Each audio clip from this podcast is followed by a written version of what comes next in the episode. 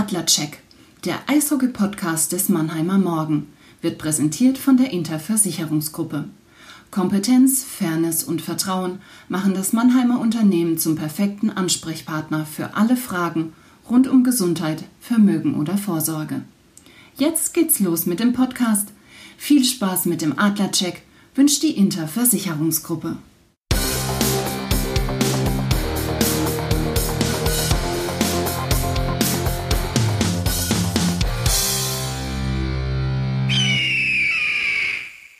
Das Eröffnungsbully, der Puck fällt. Einen wunderschönen guten Morgen, guten Mittag und guten Abend und damit ein herzliches Willkommen zum Adlercheck, dem Eishockey-Podcast des Mannheimer Morgen.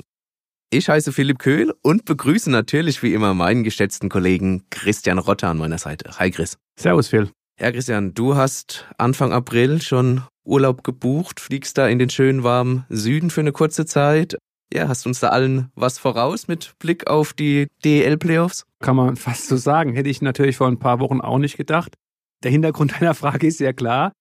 April hat die Halbfinalserien, ob die Adler diese erreichen, das kann man jetzt durchaus bezweifeln. Hintergrund ist der, dass die Hessen dieses Jahr das erste Mal drei Wochen Osterferien haben, ja, und tatsächlich bin ich da ein paar Tage weg, aber um deine Frage jetzt mal ernsthaft zu beantworten, nein, wir hatten das ja klar abgesprochen, dass dann quasi die Halbfinalserie deine wäre bin natürlich jetzt auch ein bisschen konsterniert und ehrlich gesagt auch ein bisschen baff, dass es tatsächlich jetzt sein kann, dass dann relativ schnell Schluss ist bei den Adlern. Wie es dazu kommen konnte oder was die Baustellen sind, die schauen wir uns jetzt an, würde ich sagen, legen wir los. Back, Jack. Unser Rückblick. Ja, Christian, Endspurt in der DEL. Noch zwei Spiele stehen aus. Wir nehmen wie immer, wie wir es uns vornehmen, mittwochs auf. Also gestern war das Spiel gegen die Augsburger Panther und die Adler Mannheim. Sie sagen, sie gehen durch ein Tief, nehmen sich dafür natürlich die denkbar ungünstigste Zeit des Jahres. Ich habe mal hier ein paar Zahlen für dich. Vergangene zehn Spiele, zehn Punkte, 25 Tore geschossen, 33 Gegentore. Das sind die Zahlen der Adler Mannheim in den vergangenen zehn Spielen, also einen Punkt pro Spiel geholt. Das ist natürlich die Bilanz von einem Absteiger. Die tatsächlichen Absteiger Bietigheim seit Dienstag jetzt äh, offiziell Tabellenletzter abgestiegen und auch der vorletzte Augsburg, gegen den Mannheim gestern gespielt hat, ein bisschen weniger als ein Punkt im Schnitt. Also ganz Absteiger bist du noch nicht, aber weit von den eigenen Ansprüchen entfernt. Ja, wie ordnest du die momentane Form, die momentane Ist-Situation einfach ein? Die lässt sich in Zahlen gar nicht ausdrücken, Phil. Du kannst mir noch so viele Zahlen an den Kopf werfen. Nicht einmal ansatzweise kann das ausdrücken, was man da momentan auf dem Eis sehen muss. Du hattest ja echt gedacht, dass gerade nach den Spielen gegen Berlin und in Wolfsburg so einen kleinen Aufwärtstrend geben würde. Muss schon auch sagen, das Berlin-Spiel kann man auch gewinnen. Du gehst mit einem 2 zu 2 ins Schlussdrittel, hattest schon im mittleren Abschnitt Pfostenschüsse, hast dann binnen kürzester Zeit drei Latten- oder Pfostenschüsse, kannst also da wirklich definitiv in Führung gehen, kriegst dann im Gegenzug irgendwann das 3-2 und dann geht es eben da nieder. Aber das war die Leistung gerade nach diesem Offenbarungseid schon dienstags gegen Köln, das 2 zu 5 war das ein Schritt in die richtige Richtung. Dann spielst du in Wolfsburg, holst da auch noch einen Punkt, warst da zum Beispiel im ersten Drittel die bessere Mannschaft, liegst 0-2 hinten, findest dann aber trotzdem noch einen Weg, zumindest einen Punkt zu holen, 1, ein paar zerquetschte Sekunden vor Schluss Markus Eisenschmied. Auch eine Leistung, wo du sagst, okay, da kann man sich so ein bisschen setteln. Ja, und dann fährst du nach Augsburg. Die sind Tabellenvorletzter. Die haben vor dem Spiel acht Punkte Vorsprung gehabt auf Bietigheim. Drei Spiele waren noch zu absolvieren, also relativ gesettelt, dass sie nicht mehr auf den letzten Platz abrutschen könnten und auch 13. konnten sie nicht mehr werden. So. Dann fährst du dahin, spielst ordentlich, gehst in der ersten Minute in Führung und schon da denkst du, Mensch, was passiert denn nach so einer Führung? Die Adler hören völlig auf zu spielen, nur noch Augsburg am Spiel und die schießen es 1-1. So, denkst du natürlich, oh Scheiße, ist ein Nackenschlag. Aber nein, dann fangen die Adler auf einmal wieder an zu spielen, gehen 2-1 in Führung, erhöhen zu Beginn des zweiten Abschnitts auf 3-1 und dann denkst du, okay, Augsburg, da ist keine Stimmung im Stadion, weil ja auch die Fans mit den Leistungen, die Ultras nicht zufrieden sind. Die hatten ja auch einen ähnlichen Stimmungsboykott wie wir hier in Mannheim. Führt, wie gesagt, 3 zu 1 und hört wieder aufzuspielen. Und dann spielt auf einmal wieder nur noch Augsburg. Und schießt es 2 zu 3. Und auch die Entstehung, da müssen wir mal drüber reden. Also Mark Katic will denn die Scheibe irgendwie wegschlagen aus der eigenen Zone, legt sie dem Augsburger genau auf den Schläger quasi, bumm, drin. Vielen Dank. Das 3-3 spielt 4 gegen 4. Die Adler müssen nur irgendwie 20 Sekunden noch oder 30 überstehen. Dann haben sie selbst ein Powerplay, können dann also vielleicht die Führung ausbauen auf 4 zu 2. langer Schläger des Augsburgers, der den Matthias Blachter den, den Puck wegspitzelt. David Wasowski läuft auf Tiefensee zu, 1 gegen 0 Aktion, tunnelt ihn 3-3. Hast du alles wieder mit deinem dicken Hintern eingerissen, was du dir vorher mühsam aufgebaut hattest. Dann kommst du ins letzte Drittel. Das war dann so von den Chancen verteilt. Aber auch da muss ich sagen, hallo, wir sind kurz vor den Playoffs.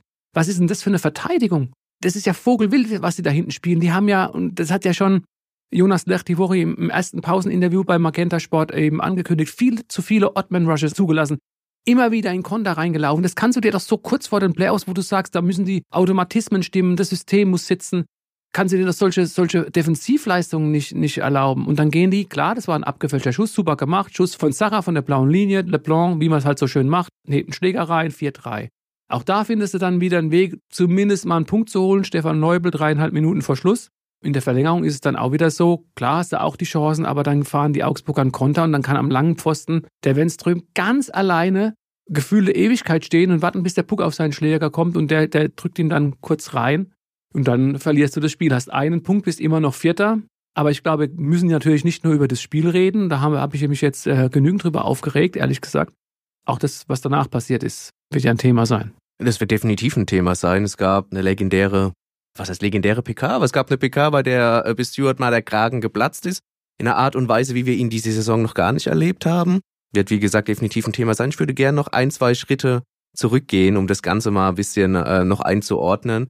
Du hast gesagt, äh, man hat gegen Berlin das Gefühl gehabt, die Mannschaft spielt okay, auch in Wolfsburg eine Leistung, auf die man aufbauen kann.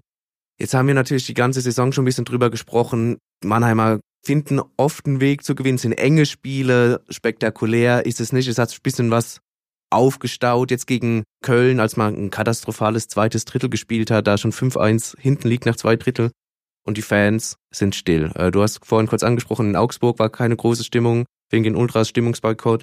Hat man in Mannheim dann auch gehabt, am Anfang gegen Berlin. Gegen Köln hat sich das aber schon angekündigt. Man hat fast registrierend zur Kenntnis genommen von den Fans. Ultras haben daraufhin auch im Köln-Spiel schon vorzeitig die Arena verlassen, äh, im dritten Drittel.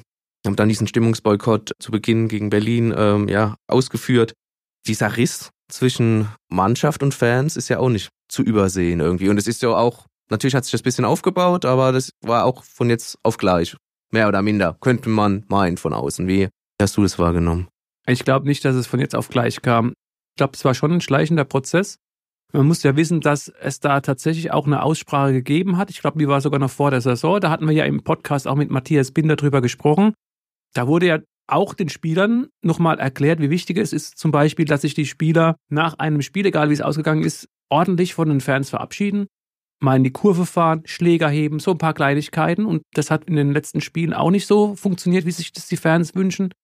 Und dann ist es natürlich auch so, ich kann mich an dieses Straubing-Spiel erinnern. Die Szene habe ich erstmal gar nicht so richtig einordnen können. Die Adler hatten ja da in der Overtime gewonnen, haben aber in der regulären Spielzeit kurz vor Schluss den Ausgleich kassiert. Da muss es wohl so gewesen sein, dass einige dieser mitgereisten Fans dann Richtung Spieler, ja, gepöbelt ist vielleicht zu viel gesagt, aber doch ihr Unverständnis geäußert haben, als die Spieler dann in die Kurve gefahren sind wie man schon wieder so ein äh, spätes Gegentor kassieren kann.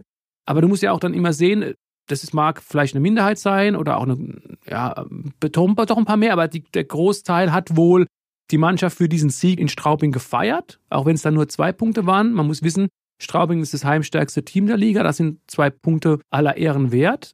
Und dann kannst du natürlich als Mannschaft auch nicht alle Fans bestrafen, indem du dann sagst, und so habe ich das aufgefasst, dass dann auf einmal die, die Spieler sind zuerst in die Kurve gefahren, dann relativ schnell wieder weg. Also da war irgend, da muss es irgendwas gegeben haben. Und dann gebe ich dir recht, dann peu à peu hat sich das aufgeschaukelt. Aber auch da muss man ja sagen, gestern war, waren die Adlerfans wieder lautstark zu hören. Da waren wieder einige, die an einem Dienstagabend diesen Weg auf sich genommen haben, obwohl es momentan so schlecht läuft und die Mannschaft unterstützt haben. Und dementsprechend äh, kann ich dann auch verstehen, dass, dass sie natürlich nach dieser Darbietung, die sie gesehen haben, da enttäuscht waren. Und auch gestern soll es ja so gewesen sein, dass sich nur die Hälfte der Mannschaft dann von den Fans verabschiedet hat und die andere Hälfte nicht. Das kann ich nicht bestätigen. Ich habe das nicht gesehen, weil die Bilder, wir waren ja nicht in Augsburg dabei, sondern haben es uns beim Agenda angeschaut, weil die Bilder eben nicht das gezeigt haben. Aber es ist in der Tat natürlich so, dass auch diese Gemengelage rund um den Club momentan sehr ernüchternd ist. Du hast die Abwehr angesprochen, wirkt wie ein Hühnerhaufen, das ist nicht zu übersehen. Hat zum Beispiel auch Dennis Reul, ich habe gestern dann noch mit Dennis Reul gesprochen, er hat, ohne natürlich meinen Artikel gelesen zu haben, hat er die gleiche Wortwahl genutzt und hat gesagt, wir haben uns in der Defensive präsentiert wie ein Hühnerhaufen. Das hat der Kapitän der Adler Mannheim über den Auftritt der Adler Mannheim gesagt. Wie gesagt, ist nicht zu übersehen. Glaubst du, das liegt nur an Corbinian Holzer und Matt Donovan, den beiden besten Verteidigern der Adler. Das kann man schon so sagen. Oder wäre das einfach zu kurz gefasst? Die beiden fallen aus. Ne? Also es muss man sagen, es liegt an den beiden, die momentan ausfallen. Nicht nur. Also ich meine, natürlich, äh, bei Matt Donovan ist es ja so, dass er dann eher für die Offensive ähm, Akzente setzt als Offensivverteidiger. Corbinian Holzer tut, dieser Ausfall tut der Mannschaft sehr, sehr weh. Aber man sagt ja immer, äh, das ist diese Step-up-Mentalität, die man zeigen müsste. Also einer fällt aus, dann muss doch jemand anders diese Lücke ausfüllen und hat das auch als Chance sehen. Und da muss ich sagen, da gibt es in der Verteidigung momentan zu viele Ausfälle. Und ähm, natürlich können wir darüber sprechen und es auch analysieren, dass da zu viele Ausfälle gibt. Aber dass sich ein Trainer dann, so wie es dann gestern passiert ist, in der, in der Pressekonferenz, also in einem öffentlichen Raum hinstellt und da in die Mannschaft so einen Keil reintreibt, äh, das finde ich das kann man und das sollte man natürlich intern klären und wir können darüber reden. Das ist unsere Aufgabe. Wir sind Journalisten, aber als Trainer einer Mannschaft sich so dahinzustellen und sich ähm, sowas zu erlauben, das finde ich, geht gar nicht. Dann lass uns doch mal darüber reden. Phil Stewart im bisherigen Saisonverlauf hat er viel darüber gesprochen, dass es um den Prozess geht, dass es vergangenes Jahr schlechter war als jetzt. Ein bisschen Whataboutism natürlich betrieben. Was in der Vergangenheit war, bringt nichts in der Gegenwart, aber so hat er es ausgedrückt. Und er hat natürlich auch viel darüber gesprochen, dass diese Mannschaft Charakter hat. Jetzt, nach dem gestrigen Spiel, hat er Sätze gebracht wie unsere besten Spieler sind momentan nicht unsere besten Spieler. Wir haben eine 10-10 Group, also 10-10 geteilt. Das muss man jetzt nicht wortwörtlich nennen, aber er hat gemeint, es gibt Spieler, die sehr hart arbeiten, die sich den Allerwertesten aufreißen. Und es gibt Spieler, die Larifari mehr oder minder machen, die das halt eben nicht tun. Das ist dieser berühmte Keil. Zwei Spiele vorher noch, nach dem Spiel der Eisbären hat er gesagt, er sieht bis auf München 13 Mannschaften in der Liga, die gerne mit den Adlern tauschen würden. Ähm, es sind also alles sehr extreme Aussagen irgendwie und da standen die Adler schon auf dem dritten oder vierten Tabellenplatz sogar schon abgerutscht. Wie ordnest du diese gegensätzlichen und in sich sehr extremen Aussagen denn auch ein? Ich glaube schon, dass er wahrscheinlich schon zuvor in der Kabine andere Wörter und andere ja, anderen Tenor genutzt hat. Also das hoffe ich zumindest mal.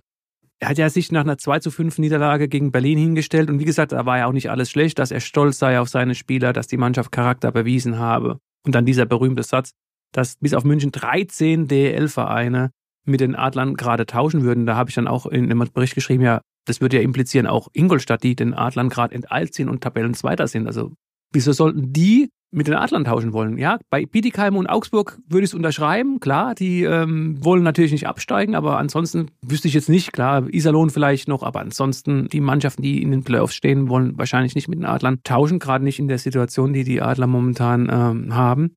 Und entsprechend kam das so ein kleines bisschen, dieser öffentliche Raum, so ein bisschen aus, aus einem heiteren Himmel. Und ich finde, er hat so, die Emotionen sind da ein bisschen mit ihm durchgegangen. Also auch nochmal, in der Kabine, was hinter verschlossenen Türen bleibt, da kann er meinetwegen solche Sachen auch sagen, wobei ich dann auch mich frage, die Spieler, die sich ja dann angesprochen fühlen müssen, von wegen, die halt nicht ihren Job machen, das, das hat er ja gesagt, kriegst du die dann nochmal hinter dich? Also versammeln die sich nochmal hinter dich, wenn du, wenn du sie so angreifst, selbst bei verschlossenen Türen. Und wie gesagt, was gar nicht geht, ist erstens dieser öffentliche Raum.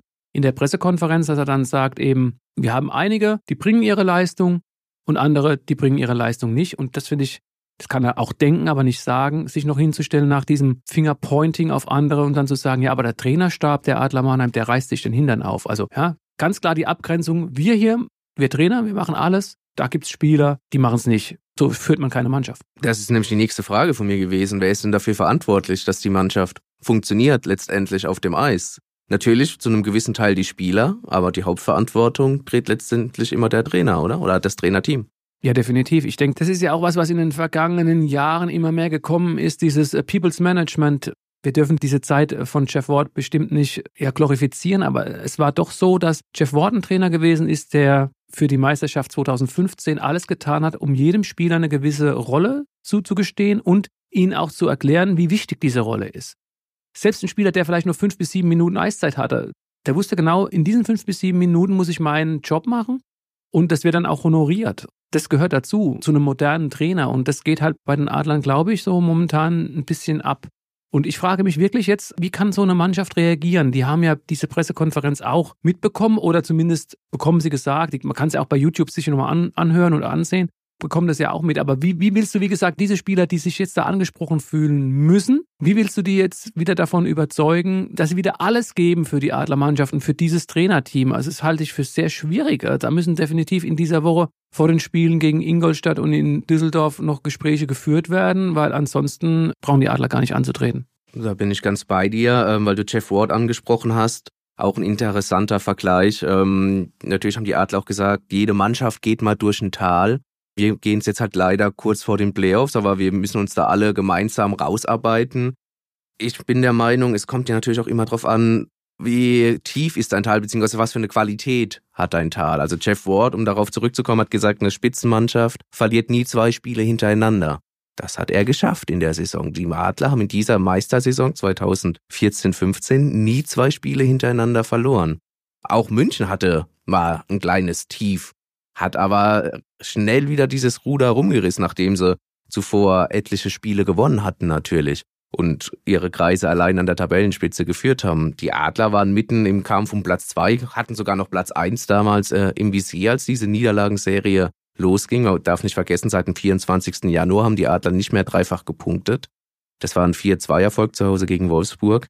Da hat mich damals schon stutzig gemacht, die Art und Weise, wie dieses Tief auch wahrgenommen wird, zumindest öffentlich. Ähm, man muss sich herauskämpfen und so und dann äh, diese Qualität aber einfach nicht aufs Eis gebracht hat und gedacht hat, gut, natürlich kannst du mal eine schlechte Phase haben, aber die Art und Weise, wie man dann plötzlich abkracht, ist schon besonders gewesen. Also abkracht natürlich nach unten fast ins, ins Bodenlose dann.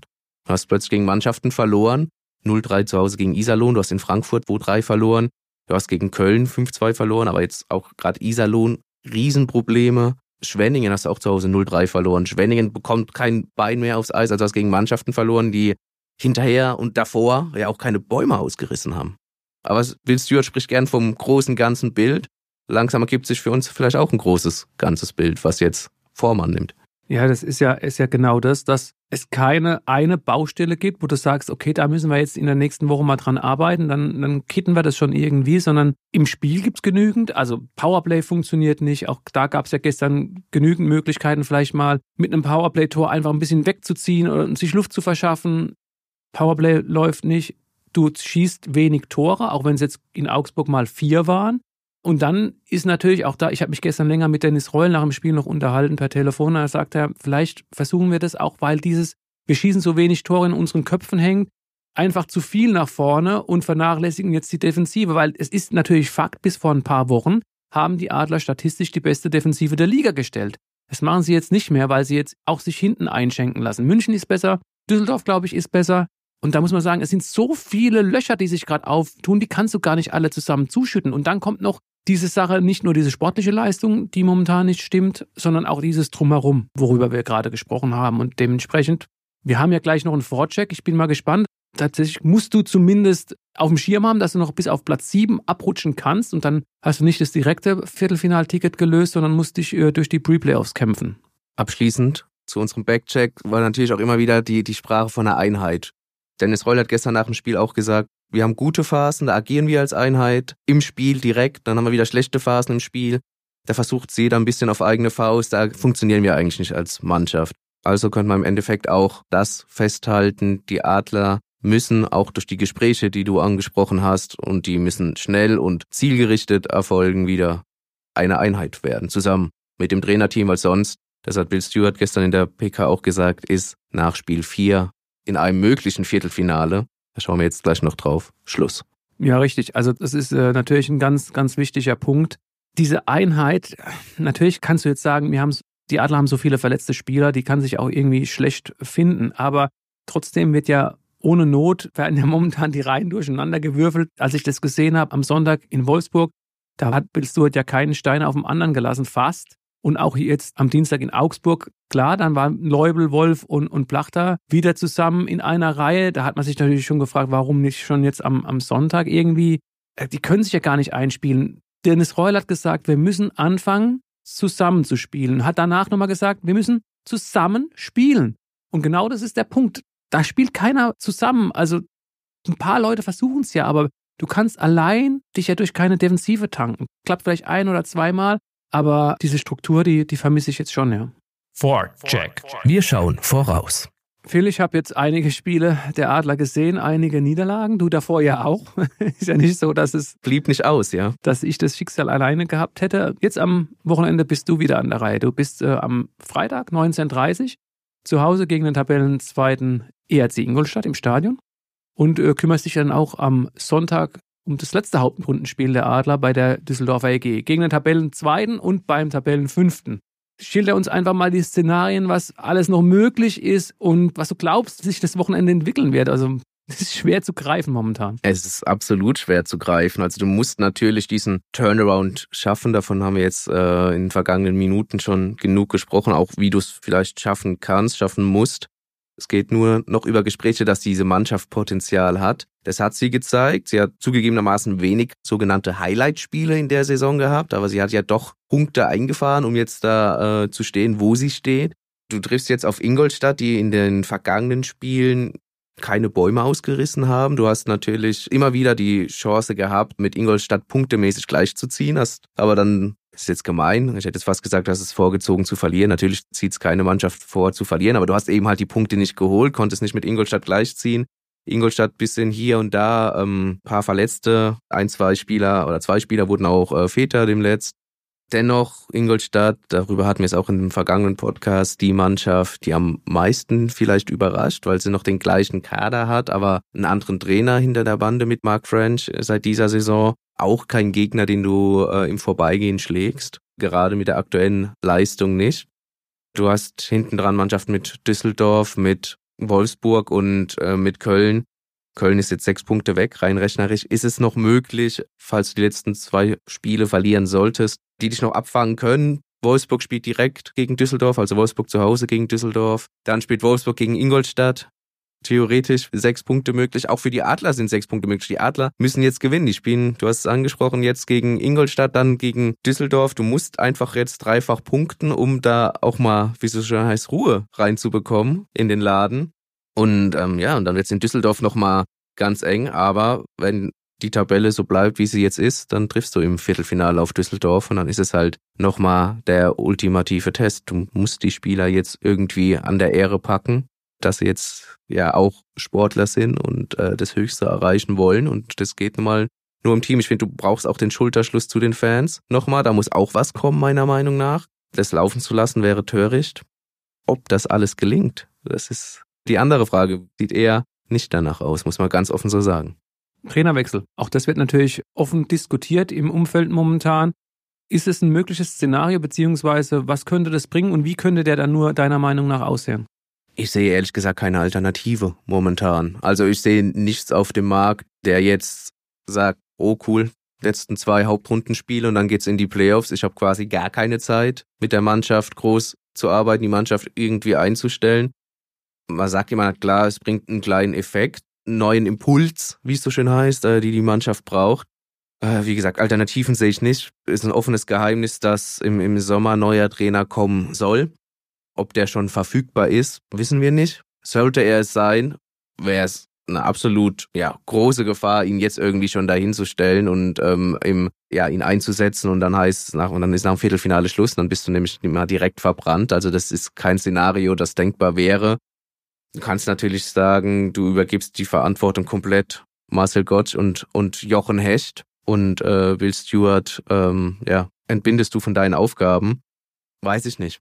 Schwierig, ein bisschen. Das kann ehrlich gesagt fast nur äh, die Mannschaft beantworten, ob das jetzt nochmal einen Impuls geben würde, wo sie sagen, okay, jetzt reißen wir uns nochmal zusammen und jetzt spielen wir vielleicht Hockey, was einigermaßen nach Eishockey auch aussieht und was man auch in Mannheim gewöhnt ist, das muss man auch so sagen. Ich sehe es momentan nicht. Ich vermute eher, dass es versucht wird, mit Bill Stewart durchzuziehen. Aber das ist natürlich ein Weg, der nicht von Erfolg gekrönt sein wird. Das ist schwer vorstellbar nach den vergangenen Spielen und nach den vergangenen Aussagen, die einfach getätigt wurden. Offside. Unser Blick über die Bande. In einigen Ligen sind wir ja schon ein bisschen weiter als in der deutschen Eishockey-Liga. Ich weiß, es ist jetzt ein harter Bruch, das, aber wir haben uns ja immer zum Ziel gesetzt, nicht nur auf die deutsche Eishockey-Liga zu schauen, sondern eben auch über den Tellerrand hinaus. Lass uns ein bisschen auf die Frauen-Eishockey-Bundesliga eingehen und dann auch auf die Jungadler. Auch die sind in die Playoffs gestartet. Was ist denn da jetzt nach dem vergangenen Wochenende der Stand der Dinge? Frauen-Eishockey-Bundesliga, fangen wir da mal an. Mad Dogs Mannheim spielen gegen den ERC Ingolstadt, den Titelverteidiger in der Frauen-Bundesliga. ERC Ingolstadt viele Abgänge zu verzeichnen gehabt, auch Nationalspielerinnen. Jetzt ist es natürlich in der Eishockey-Bundesliga so, dass du nicht Nationalspielerinnen en masse produzierst, allgemein. Bisschen natürlich Probleme hast, aufgrund der Strukturen gute und in Masse Spielerinnen zu produzieren. Eine Chance für die Mad Dogs Mannheim natürlich, äh, da in der Best of Five Serie den ein Schnippchen zu schlagen, haben auch direkt das erste Spiel in Ingolstadt gewonnen, 2-1 nach Verlängerung haben dann den Tag drauf, am Sonntag, wieder in Ingolstadt gespielt, haben dann allerdings verloren. 2-1. Oder 1 zu 2, muss es dann korrekterweise heißen, äh, nach Verlängerung. Man merkt schon, es fallen relativ wenig Tore in dieser Serie bisher. Ist auch ein Problem äh, der Frauen-Eishockey-Nationalmannschaft, die äh, in den vergangenen Testländerspielen nicht mal eine Handvoll Tore geschossen hat. Ähm, jetzt auch vor der WM dann steht, nach der Saison, das ein, ein Riesenproblem ist, gegen die Top-Nation da, äh, nicht ja, es ist ja fast eine Dreiklassengesellschaft in der, in der A-Gruppe bei den Frauen und da ging die zweite Klasse schon chancenlos ist. USA, Kanada und äh, Finnland kann man da noch dazu nennen. Das sind so die, die drei Top-Nationen und dann kommt erstmal eine Lücke. Geht jetzt am Wochenende weiter in Mannheim. Zwei Spiele können sie theoretisch dann den Sack zumachen. Das fünfte Spiel wäre dann wieder in Ingolstadt als besser platzierte Mannschaft. Interessante Konstellation, aber durchaus möglich und eine große Chance, dass die Maddox Mannheim die Frauen den deutschen Meister dann entthronen. Tore schießen ist ein gutes Stichwort, Phil. Das ist nicht das Problem der jungen Adler in der Viertelfinalserie gegen Schwenningen. Aber auch da steht es nach den ersten beiden Spielen 1 zu 1 und die jungen Adler waren Hauptrundensieger. Da fragt man sich natürlich schon, warum das? Ja, äh, fangen wir von vorne an. Die Jungadler haben ihr Heimspiel zu Hause am vergangenen Samstag 5-1 gewonnen. Keinerlei Probleme groß gehabt in diesem Spiel fahren nach Schwenningen und verlieren das Spiel dann 2 zu 4. Das vierte Tor war äh, ins Empty Netter, also ins verwaiste Jungadler-Tor. Ja, warum das ist eine gute Frage. Man muss natürlich immer im Hinterkopf haben, es ist eine U20-Liga offiziell bei den Junioren. Es sind aber eigentlich U18-Teams im, im Großen und Ganzen. Die Teams sind 17, irgendwas Jahre alt. Die Jungadler sind tatsächlich die jüngste Mannschaft. Ihnen fehlt mit äh, Linus Brandl ihr Topscorer auf der Mittelstürmerposition, auf der Centerposition. Ähm, er hat im vorletzten Hauptrundenspiel gegen die Kölner Junghaie, die dann äh, Tabellenzweiter wurden, einen Check-up bekommen. Da wurde die Woche drauf nochmal gecheckt, wie es mit ihm aussieht. Äh, es hat nicht gereicht für, für die ersten beiden Spiele. Ähm, natürlich ein ganz, ganz wichtiger Spieler. Schwenningen hat auf der anderen Seite äh, zwei 19-jährige Spieler dazu geholt mit äh, Philipp Feist und Kai Zernickel. Philipp Feist im Sturm hat auch drei der fünf geschossenen Schwenninger Tore geschossen.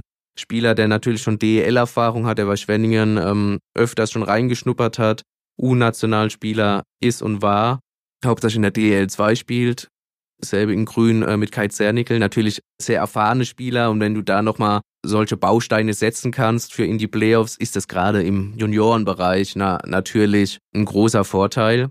Ob du jetzt Achter wurdest nach der Hauptrunde oder nicht, das ist dann tatsächlich egal. Aber die Jungadler haben alles in allem dennoch die, die größere Qualität und das größere Potenzial. Potenzial ist immer so ein schönes Wort, du es natürlich auch immer abrufen. Grüße an die Adler äh, an der Stelle nochmal kurz.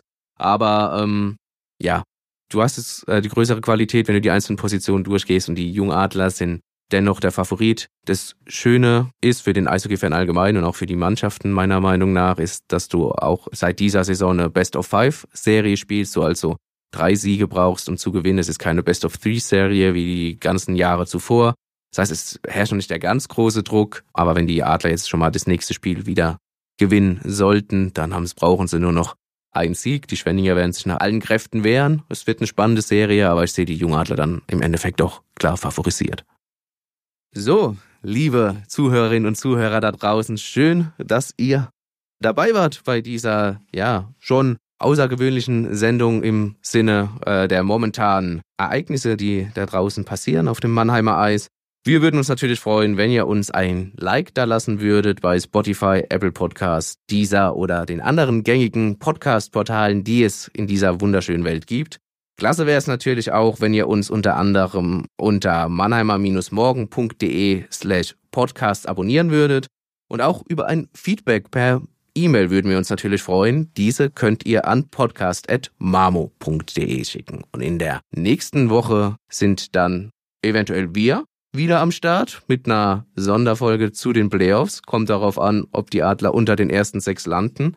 Wer aber auf jeden Fall am Start ist, ist das Buwegebappel mit unseren Kollegen Alex Müller und Thorsten Hof. Die kümmern sich um den SV Waldhof Mannheim, die in der dritten Liga jetzt jüngst zwar in Dortmund verloren haben, aber noch mittendrin sind im Aufstiegskampf Richtung zweiter Liga. Bis dahin, bleibt gesund, schaut Eishockey und bis dann. Haltet euch munter. Ein Podcast des Mannheimer Morgen.